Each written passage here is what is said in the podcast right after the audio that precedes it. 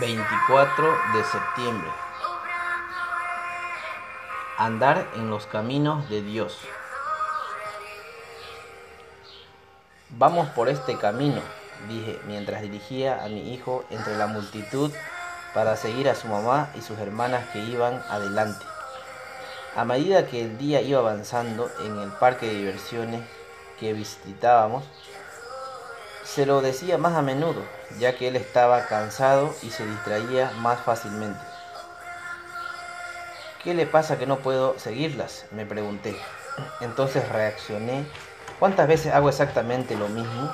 ¿Cuántas veces dejo de caminar en obediencia a Dios, distraído por las tentaciones de conseguir lo que yo quiero en lugar de buscar sus caminos? Piensa en las palabras de Dios a Israel transmitidas por Isaías.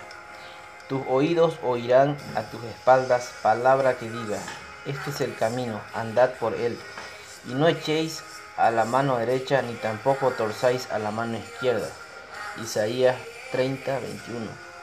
Poco antes el Señor había reprendido a su pueblo por su rebeldía, pero si ellos confiaban en Él en vez de en sus caminos, prometió mostrarles su gracia y compasión. Una expresión de la gracia de Dios es su promesa de guiarnos por el Espíritu. Y esto sucede cuando le compartimos nuestros deseos y le preguntamos en oración que nos tiene preparado. Estoy agradecido de que el Señor nos dirija pacientemente día a día, paso a paso, cuando escuchamos su voz y confiamos en Él. Señor, ayúdame a escuchar tu voz que me guía.